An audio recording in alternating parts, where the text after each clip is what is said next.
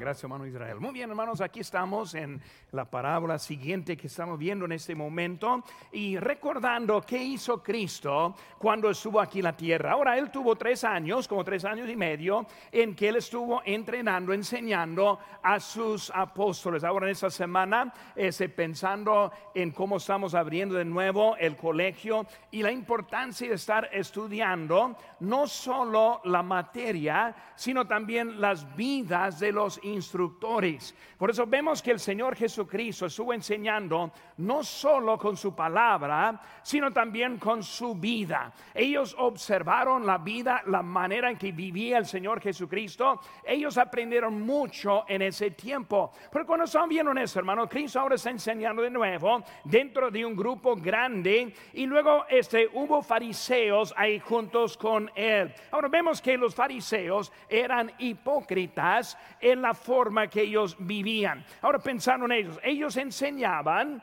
pero no hacían. Vemos en Mateo 23, 3 dice, todo lo que os digan los que digo de todo lo que todo lo que os digan que, que guardéis, guardadlo y hacedlo, mas no hagáis conforme a sus obras, porque dicen y no hacen. Pero vemos que el Señor está diciendo, ellos tienen buenas enseñanzas, pero sus vidas no van también este, igual como sus enseñanzas. Ellos oraban, pero oraban más bien para la vista de otros. En Mateo 6, 5 dice, y cuando ores, no seas como los hipócritas, porque ellos aman el orar en pie en las sinagogas y en las esquinas de las calles para ser vistos de los hombres. De cierto digo que ya tienen su recompensa. Pero vemos, hermano, que los hipócritas, ellos primeramente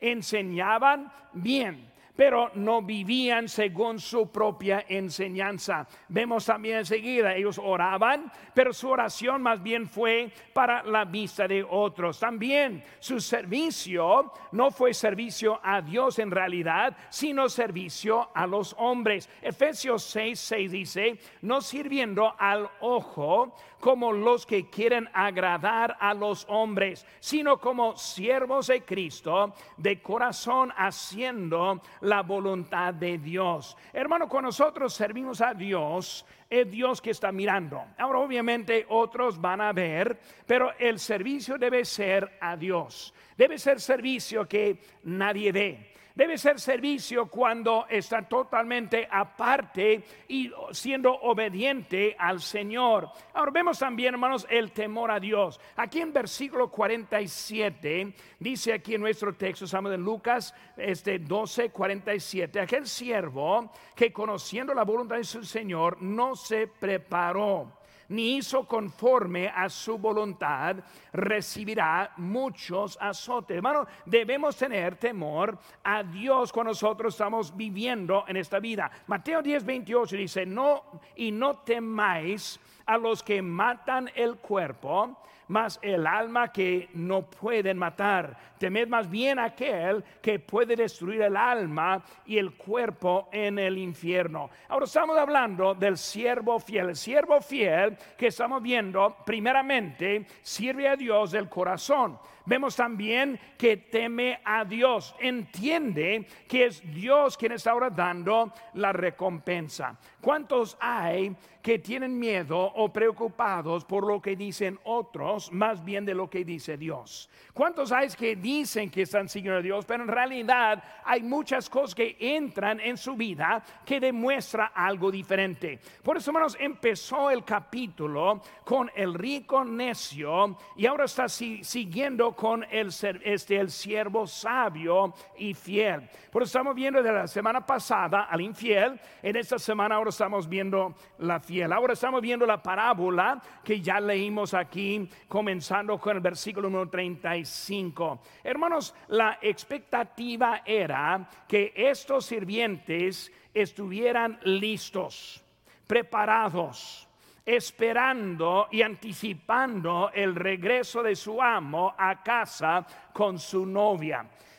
Cuando vemos hermanos en eso y pensamos como ellos siervos estuvieron esperando y velando, No sabían en qué hora iba a regresar, pero sabían que iba a regresar. Y su conducta mostraba la manera como estaba esperando. Por eso nosotros vemos las vidas y consideramos a nuestras propias vidas, vemos cómo es que Dios está tocando y usando a, nosotros y cómo estamos esperando la venida de Él. Hermanos, el novio sí viene por su novia, entendiendo que Cristo es el novio y la iglesia es la novia. Hermanos, los siervos estuvieron trabajando y cuidando los siervos estuvieron listos y hermanos, hay recompensa que vemos en esta historia por la fidelidad. Pero vemos, hermanos, la caída del siervo necio. Vamos a leer poquito más aquí, comenzando con versículo número 45. Dice, mas si aquel siervo dijera en su corazón, mi señor tarda en venir, y comenzare a golpear a los criados y las criadas, y a comer y beber, embriagarse, vendrá el Señor de aquel siervo en día que éste no espera y la hora que no sabe y le castigará duramente y le pondrá con los infieles. Aquel siervo que conociendo la voluntad de su Señor no se preparó ni hizo conforme a su voluntad, recibirá muchos azotes. Ahora vemos que está hablando el que sabía y luego no lo hizo. Sabía que iba a venir, pero no se preparó por su venida. Y muchas veces, hermanos, nosotros sí sabemos que viene, pero nuestra vida se demuestra algo diferente. ¿Qué vemos, hermanos, con esos siervos? Vemos que ellos sirven a sus propios deseos. Por están pensando, eh, no vino ayer ni antier, ya tiene mucho tiempo que no ha venido nosotros hablamos de nuestra vida, pues toda la vida no ha venido. Ahora ya hace dos mil años desde que se fue arriba y todavía aquí estamos esperando y podemos estar pensando, pues no viene como nosotros pensamos y empezamos a vivir según los propios deseos. Ahora, cuando hablamos de la lujuria o los deseos carnales, este aman para conseguir. Pues a los que aman simplemente para conseguir, aman para recibir, aman para ver lo que pueden tener. Ese tipo de amor no es amor, sino es lujuria. Pues cuando estás simplemente dando por lo que va a recibir, eso no es el amor bíblico. Vemos hermanos en ese tipo, siempre quejan por lo que no tienen. Por la persona que está viviendo lujuria en vez del amor, está quejándose por lo que no tiene. Todo lo que hace es para satisfacer sus propios deseos. Todo su deseo es para su propia comodidad. Siempre está pensando en sus propias necesidades. Y últimamente, hermanos, no viven según el Espíritu. Dice en Gálatas 5:16, digo pues, andad en el Espíritu y no satisfagáis los deseos de la carne. Por eso, hermanos, muchos confunden el amor con la lujuria hace que hay matrimonios que consiste de la lujuria en vez del amor, buscando deseo para su en la carne en vez de lo que es el amor verdadero. Ahora, ¿qué es el amor verdadero? Ahora, lujuria ama para conseguir, el amor verdadero ama para dar, para compartir. Hermanos, encuentran su satisfacción en servir a otros. Por eso el amor verdadero busca para ayudar a otros, busca para demostrar su objeto del amor en otra persona. Eso es el amor verdadero. El amor verdadero piensa y considera la otra persona. Vive pues como Cristo en sacrificio por la persona que ama. Es el amor verdadero. Ponen a los demás por delante de sus propios deseos. Y hermanos, la vida, eh, eh, cuando nosotros comprendamos lo que es el amor verdadero, nos ayudará en cómo servir mejor a Dios y también cómo tener amor entre nosotros también. Por eso el amor ahora está para dar. Muchos matrimonios nunca encuentran el amor verdadero. Y es por eso, hermanos, vienen varias cosas. Viene tristeza Viene también este, separaciones, vienen divorcios. ¿Qué está pasando? Están viviendo más bien en lujuria en vez de viviendo en el amor. El amor, hermanos, es igual como la lujuria, es algo que se hace como un tipo de círculo. El más que lo siembra, el más que recibe. Por eso el más que vive por sus propios deseos, menos de sus deseos va a encontrar. Cuando está viviendo por otro, la otra persona también en igual va a estar viviendo por otra también y empieza a alimentar bien o mal dentro de su, de su vida. Por hermano, vemos que en nuestra historia, la venida de Cristo, la venida del Señor en ese momento, esa venida fue una sorpresa en la hora que no pensaron. Y hermano, la verdad es que Cristo viene en la hora que nosotros no pensamos en la hora que no pensamos. Por eso vivimos, no sabemos, viene ahora o viene mañana, pero viene en la hora que no pensamos. Eh, hermanos, este, las instrucciones que vemos a los discípulos, el sabio sigue trabajando, esperando la venida. Y la tarea para nosotros es estar preparados por su venida. Ahora, si pensáramos o supiéramos que mañana vendría el Señor, qué diferente viviríamos en esta noche. Ahora, si cambiaría nuestra conducta, eso indica que no estamos viviendo esperando su venida. Bueno, esperando la venida es cuando nosotros no sabemos, pero vamos a seguir adelante. Por eso, hermano, yo dije ahorita, aparte su lugar para la ganancia de almas aparte su lugar para los servicios en la iglesia. Aparte su lugar, su tiempo para estar compartiendo y estando con otros, animando a otros. ¿Por qué? Hermanos, estamos preparándonos por su venida. Puede ser que en este otoño que Cristo viene. Puede ser que hasta mañana vendrá el Señor. Porque queremos estar trabajando y luego haciendo lo que Él quiere en nuestras vidas para estar preparados para aquel día. Ahora, tenemos la nota ahí en la mano, hermanos. Vamos a ir viendo este, varias cositas. Primera cosa, vemos que es seguro. Cristo viene. Es seguro Cristo viene. Versículo 36 dice, y vosotros sed semejantes a hombres que aguardan a que su Señor regrese de las bodas para que cuando llegue y llame se le abran y enseguida bienaventurado aquellos siervos a los cuales su Señor cuando venga halle velando.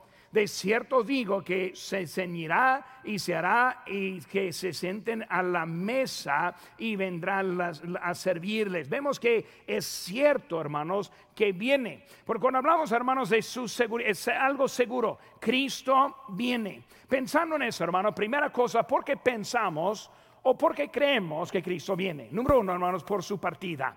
El inciso a su partida. El ministerio de Cristo, hermanos, fue un ministerio cumpliendo. Él vino para cumplir las escrituras. Cristo fue Cristo y nosotros supimos y los discípulos supieron y los, los oyentes ellos escucharon y supieron por la manera que vivía Cristo. Él vivía la manera para cumplir o para mostrar quién era. Dice en Gálatas 4:4, pero cuando vino el cumplimiento del tiempo, Dios envió a su Hijo, nacido de mujer y nacido bajo la ley para que redimiese a los que estaban bajo la ley, a fin de que recibiésemos la adopción de hijos. Vemos, hermanos, que dice que para que redimiese a los que están bajo la ley en el cumplimiento del tiempo, en el tiempo indicado. No llegó tarde, no llegó ese temprano, llegó el tiempo indicado. Vemos que cuando vino Cristo la primera vez, Él vino para cumplir las escrituras. Ahora vemos, hermanos, que este, eh, con Moisés entró la ley y luego el pueblo de Israel empezó a vivir con la ley. Ahora, la ley fue un tipo de maestro, un ayo, para llevarles a Cristo. Cristo llegó ahora cumpliendo la ley exactamente. Él fue el Mesías que ellos esperaban y ahora Cristo está poniéndose en ese lugar. Cristo, hombre diferente que cualquier hombre de este mundo, hasta que nuestros años son indicados de su venida la primera vez. Y vemos que todos alrededor de Cristo, el Salvador, Cristo el Mesías, Cristo el Señor, Cristo es el que vino, como él dijo en la palabra de Dios, vino para mostrar quién era. Por eso, hermanos, vemos que hizo milagros. Y muchos hoy en día queremos enfocar en milagros y siempre estamos bien impresionados cuando vemos en YouTube o vemos en Facebook de alguien que está haciendo milagros. Es algo que llama mucha atención, muchos están viendo y muchos andan creyendo en otro. Pero vemos, hermanos, que los milagros de Cristo eran milagros verdaderos, verdaderos, no uno a otro, no algo oculto, sino todo bien evidente. Por eso vemos como Él levantó de la muerte a algunos. Vemos como Él alimentó a los cinco mil. Vemos que Él hizo muchas cosas aquí en este mundo. Y luego la prueba más grande es que Él mismo se resucitó el tercer día de la muerte. Pero vemos que Él está mostrando quién era, sus milagros. vino con propósito. Hermano, su propósito no fue para hacer milagros. Porque muchos viven hoy en día en, el cristianismo pensando que el milagro es el principal. No, no es el principal. Sino el principal fue lo que él dijo en Lucas 19, porque el Hijo del Hombre vino a buscar y a salvar lo que se había perdido. ¿Saben que hermanos? Los milagros son bonitos de Cristo, pero el hecho de que Él vino para salvarme a mí es aún más bonito. Es bonito la forma que él vivía.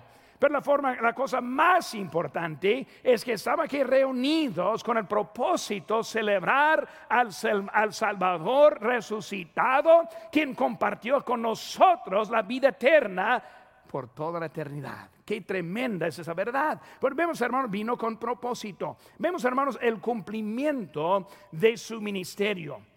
Ese fue el Evangelio. No vamos a buscar ahora por el tiempo, pero en 1 Corintios 15, 3 y 4 habla acerca de la muerte, sepultura y la resurrección del Señor Jesucristo. Es el Evangelio.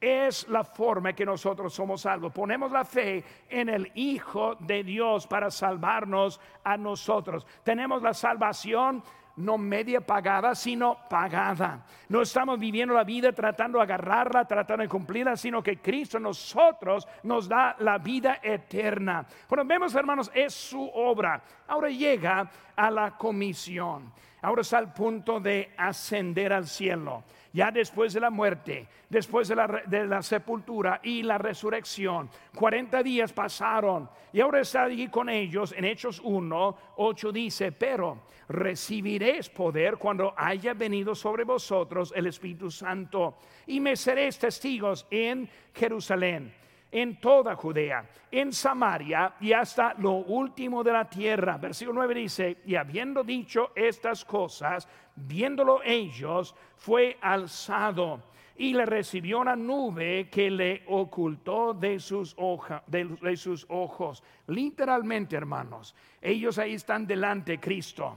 Y luego Él está hablando y les da lo que es la gran comisión id a todo el mundo, predicad el Evangelio a toda criatura, a todas naciones, a, Jerusalén, a Judea, a Samaria, hasta lo último. Terminando de hablar, hermanos, él empezó a elevarse y luego hasta el cielo él fue ocultado de sus ojos, llegando al lugar. Por eso, hermanos, hizo la, dio la comisión y luego siguió la este, ascensión. Vemos, hermanos, la partida. Viene, hermanos, su promesa, inciso B. ¿Cuál es la promesa? Viene otra vez. Juan 14, 1, que Juan 14, uno de mis capítulos favoritos de la Biblia, dice, no se turbe vuestro corazón. ¿Crees en Dios? Cree también en mí. En la casa de mi padre muchas moradas hay. Si así no fuera, yo lo hubiera dicho. Voy pues a preparar lugar para vosotros. Y si me fuere y os preparar el lugar, luego dice, vendré otra vez. Hermanos, Él viene otra vez. Es su promesa. Por eso hablando, hermanos, del, del siervo fiel. Y para ser un siervo fiel, primera cosa es que debemos estar bien entendidos y viene esperando su venida, su promesa. Viene otra vez, hermanos. Si Él vino la primera vez, como vimos, cumpliendo el tiempo, si Él vino la primera vez, como vimos, hermanos, en lo que hay, Él viene la segunda vez, seguro que es seguro que viene, hermanos. Viene también, hermanos, en la manera que ascendió. Volviendo a Hechos 1, aquí nuestro texto dice, estando ellos con los ojos puestos al cielo, entre tanto que él se iba, y aquí se pusieron junto a ellos dos varones con vestiduras blancas, los cuales también les dijeron, varones galileos, ¿por qué estáis mirando al cielo? Este mismo Jesús que ha sido tomado de vosotros al cielo, así vendrá como le habéis visto ir al cielo. ¿Cómo viene el Señor? Viene en su cuerpo viene en un momento, viene en las nubes, desciende, desciende desde el cielo. Vemos que Él va a venir igual como Él se fue. Hermanos, es seguro, Cristo viene. Hemos visto su partida, su promesa, hermanos, el inciso C es nuestra preparación. Ahora, nuestra preparación, es seguro que viene. Ahora vemos enseguida ahora acerca de nuestra preparación. Hermanos, vemos lo que está enseñándonos acerca de cómo estar preparados. Vemos aquí en versículo número 35 de nuevo. Dicen, estén, estén vuestros lomos y vuestras lámparas encendidas. Dos cosas importantes que quiero que veamos. Primeramente, vemos la palabra ceñidos los lomos. Ahora, ¿qué está enseñándonos Cristo en esto?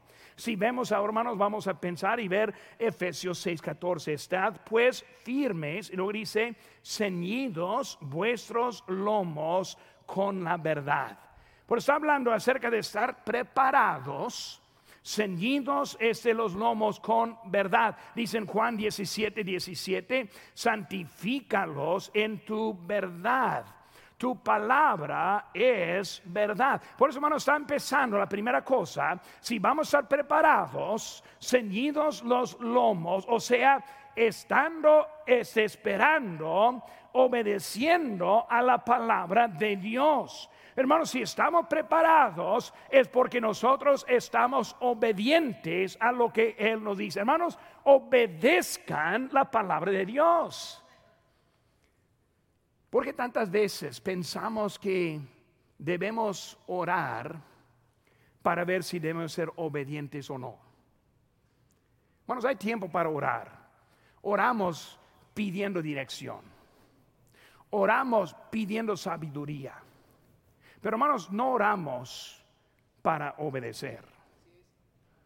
La obediencia es algo que no entra en la oración. Señor, ¿voy al culto o no?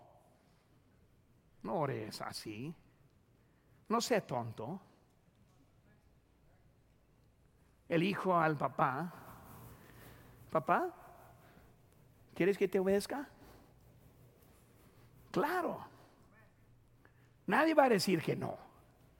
No, Cristo ya nos dio instrucciones debemos aprender cómo obedecer la palabra de Dios. La obedecemos primero y luego buscamos la dirección enseguida. Ahora estamos hablando de estar preparados por su venida. Primera cosa, hermanos, que estamos hablando es estar preparados para su venida en el hecho de que nosotros estamos esperando este, la verdad. Por eso, hermanos, la verdad, eh, eh, debemos estar este, esperando ese matrimonio, hermanos. Romanos 12, 10 dice, amados, digo, amaos los unos a los otros con amor fraternal en cuanto a honra prefiriendo a los unos, los unos a los otros. Hermanos, cuando hablamos, hermanos, el amor no es los deseos carnales, el amor no es la lujuria, el amor es algo esperando, por eso, hermanos, obedeciendo. Nosotros podemos o no podemos obedecer a Dios si no tenemos nuestros matrimonios en orden, si no tenemos nuestra familia en orden, si no estamos poniendo en práctica lo que Dios nos ha dicho. Porque debemos aprender cómo ser y padres. Ahí en Efesios 6, y vosotros, padres, no provoquéis a ira vuestros hijos, sino criadlos en disciplina y amonestación del Señor. Es el amor verdadero con los hijos. ¿Qué es provocar a ira?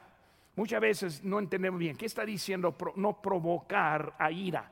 Hermano, provocar a ira es vivir una vida no constante.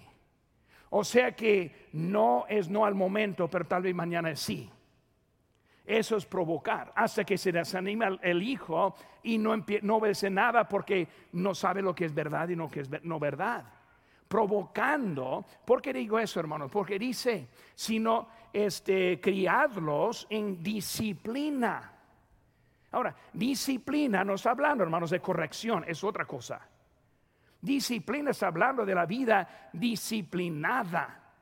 La vida del padre tiene una vida disciplinada para enseñar al hijo la vida disciplinada. Pero si no tiene ese ejemplo, no lo van a aprender. A hablar de estar preparados para nuestro Señor. Ahora vemos, hermanos, también los hijos, obedeced en el Señor a vuestros padres porque esto es justo. A los hijos obedecen. Hermanos, hay un orden aquí que estamos viendo. Primero el padre este, está criando con disciplina y ahora los hijos son obedientes. Ahora hijos deben obedecer a sus padres siempre, siempre. Pero padres deben buscar a entrenarles cómo obedecerles. Es mucho, mucho más, muy, es más fácil obedecer a alguien constante que a alguien inconstante. Cristianos en Hebreos capítulo 10, 25 dice, no dejando de congregarnos como algunos tienen por costumbre, sino exhortándonos y tanto más cuando ves que aquel día este se acerca. Hermanos, es la hora de quitar los pretextos y obedecer a Dios en cada punto de la vida. ¿Para qué? Para estar preparados para su venida, para presentar su familia para presentar su propia vida, para presentar su cónyuge, para estar preparado para la venida de Cristo. Hermano, debemos estar apartados para nuestro Dios. Por eso, hermanos, primero, la verdad que vimos, ceñidos. Segunda cosa que vemos, hermano, en versículo 35, dice, ceñidos vuestros lomos. Segundo, vuestras lámparas encendidas. Interesante, hermanos, que también está refiriendo a la palabra de Dios. Por eso vemos, hermanos, que es la lámpara. Salmo 119, 105. Lámpara es a mis pies tu palabra y lumbrera a mi camino. Ahora, muy fácil para entender. Hermano, primero está hablando de la verdad, siguiendo la verdad. Segundo está hablando de la lámpara. Si yo voy a salir la noche, más fácil ver con luz. Si no tengo luz, es más difícil. En la madrugada me levanté de mi cama y una de las niñas dejaron, quién sabe lo que era ahí en el piso, ese, pero un juguete y, mi pie localicé ese juguete en mal manera y luego pues empecé, yo estaba en dolor por esa, esa pieza que estaba ahí. No pude ver. Viéndolo, lo voy a poner a un lado y voy a caminar bien. Pero hermano, cuando vemos ahora nuestra vida, necesitamos la lámpara. ¿Qué estamos hablando? Preparados para la venida de Cristo. Ceñidos los lomos de verdad. Enseguida, ahora está hablando de la lámpara encendida. Encendida para sacar bien la dirección de la vida. La lámpara, hermanos, nos da dirección. La lámpara es para nuestro testimonio. La lámpara encendida muestra quién es el creyente y quién no. Cuando el cristiano anda en el mundo con la luz apagada, viviendo igual como los del mundo, sin ningún testimonio, no está mostrando la luz al mundo que necesita ver también esa luz por su propia dirección. Vemos, hermanos, es lo que necesitamos de la vida. Nosotros, dice, vosotros sois la sal, digo, la luz del, mundo. Una ciudad sentada sobre un monte no se puede esconder. Es nuestro testimonio, preparación, hermanos, para estar preparados para la venida. Segunda cosa, hermanos. Segunda cosa es que la segunda venida es inminente. La segunda venida es inminente. Vemos, hermanos, enciso A, es tiempo sin límite. Con Dios, un día como mil años, mil años como un día. Él no está midiendo su tiempo como nosotros medimos el tiempo.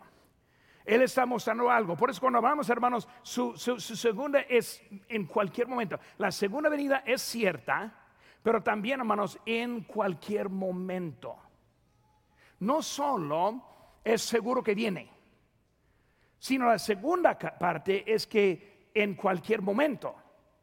Por eso, inminente significa que hasta antes que termino este mensaje, puede venir el Señor inminente, cualquier momento.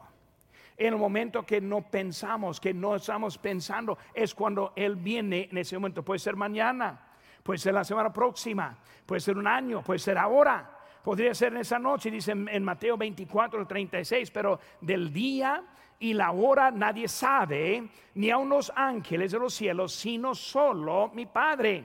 Está hablando de que Él viniendo en cualquier momento, como nos dice Noé. En, este, en Mateo 24 dice más como en los días de Noé, así será la venida del Hijo del Hombre. Porque como en los días antes del diluvio, estaban comiendo y bebiendo casándose y dando en casamiento hasta el día en que no entró en el arca y no entendieron hasta que vino el diluvio y los llevó a todos, así será también la venida del Hijo del Hombre. No entendieron, el mundo no va a entender. El mundo está viendo los eventos del mundo en ese momento como algo fuera de nuestra habilidad o entendimiento. Nosotros vemos que Cristo viene y viene pronto.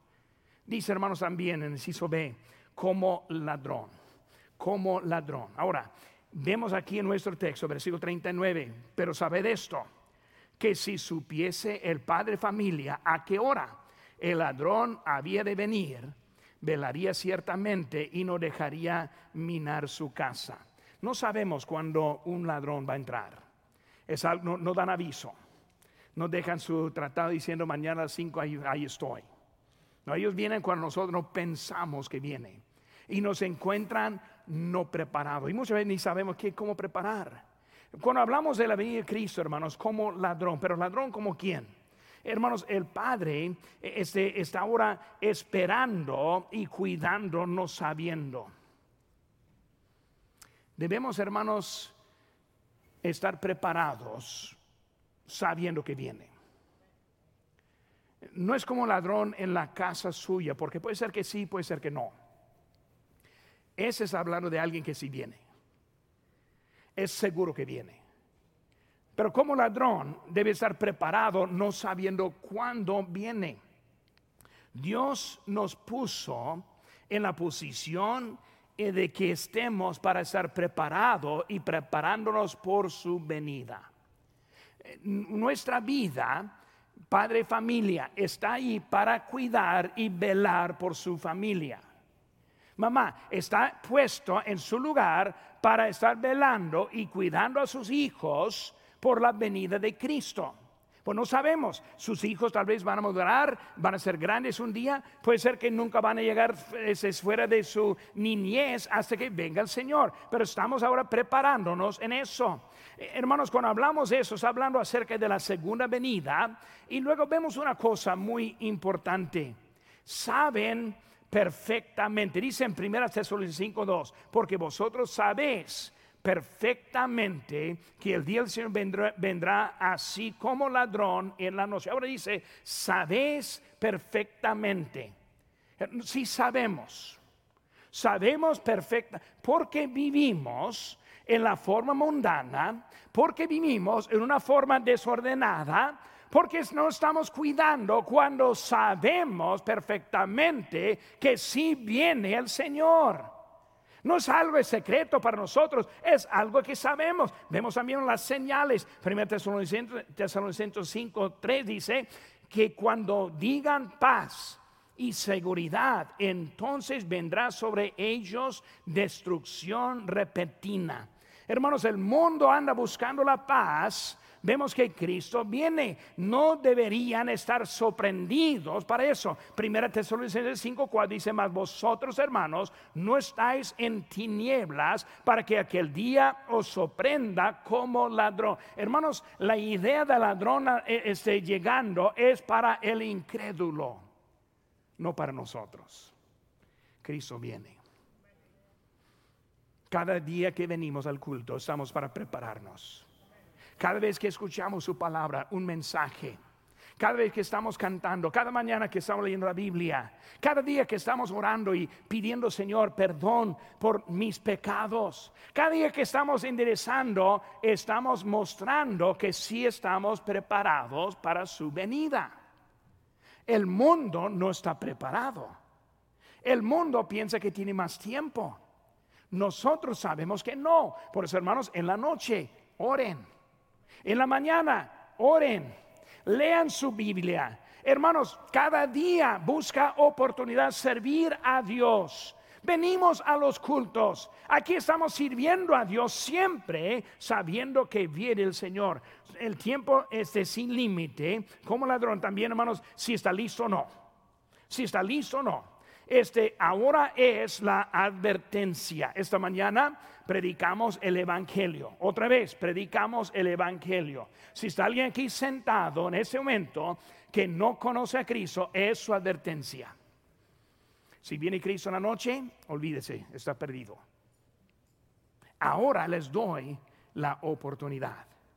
Los que están ahora escuchando en línea, hoy estoy dándole el aviso. Viene Cristo. Hoy tiene tiempo. Por eso, hermanos, si está listo o no, está, eh, va a venir. Hay unos presentes que están esperando y hay otros que no están esperando. Eh, no hay avisos, Él va a venir cuando Él quiere venir. Y se acaban las oportunidades para nosotros. Es seguro, Cristo viene. La segunda venida es inminente. Número tres, hermanos, el Señor viene cuando menos lo espera. Versículo 40 dice, vosotros pues también estad preparados, porque la hora a la hora que no penséis el Hijo del hombre vendrá. Hermanos, él viene cuando menos lo espera. La hora que no piensa. Mateo 24, 44, por tanto también vosotros estad preparados porque el Hijo del Hombre vendrá a la hora que no pensáis. Como dije, hermanos, nosotros ahora estamos viviendo entendiendo que Cristo puede venir cuando Él quiere. Por eso el cristiano que está en vicios, mi aviso es dejarlo. Esperar. Todos podemos esperar. El problema es que muchas veces pensamos en lo largo en vez del día. ¿Puede vivir bien por esa hora? Pues ya tenemos una hora, poco más de una hora aquí. No he visto a ninguno tomando licor, tomando, es decir, fumando cigarros. No he visto ninguna droga aquí adentro. No he visto pornografía.